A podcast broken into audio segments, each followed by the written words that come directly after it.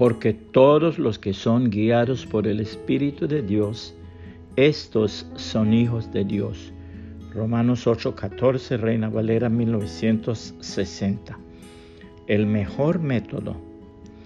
Mientras dos pastores amigos viajaban, se pusieron a hablar sobre las dificultades de la visita pastoral en las ciudades, sobre todo cuando tanto el padre como la madre tienen que trabajar fuera de sus hogares.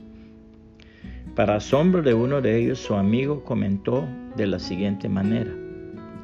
Yo no tengo muchos problemas con mis visitas.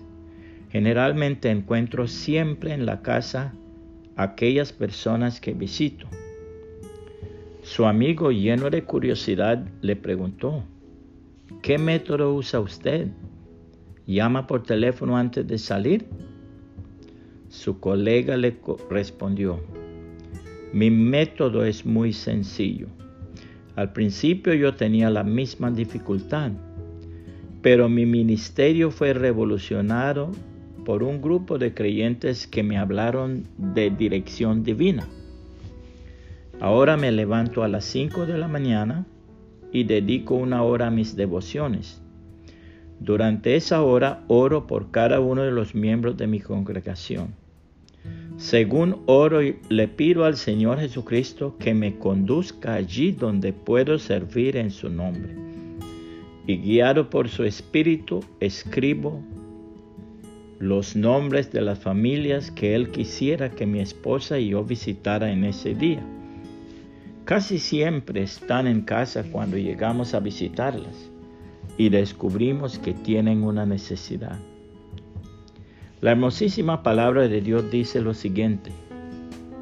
Por eso, hermanos, tenemos una obligación, pero no es de vivir según la mentalidad humana. Si viven de acuerdo con la mentalidad humana, morirán para siempre. Pero si usan el poder del Espíritu para dejar de hacer maldades, vivirán para siempre. Los hijos de Dios se dejan guiar por el Espíritu de Dios. El espíritu que ustedes han recibido ahora no los convierte en esclavos llenos de temor. Al contrario, el espíritu que han recibido los hace hijos. Por el espíritu podemos gritar, querido Padre. El espíritu mismo le habla a nuestro espíritu y le asegura que somos hijos de Dios. Por ser hijos de Dios, recibiremos las bendiciones que Dios tiene para su pueblo. Dios nos dará todo lo que le ha dado a Cristo, pero también tenemos que sufrir con Él para compartir su gloria. Romanos 8, 12 al 17, palabra de Dios para todos. Puede compartir este mensaje y que el Señor Jesucristo le bendiga y le guarde.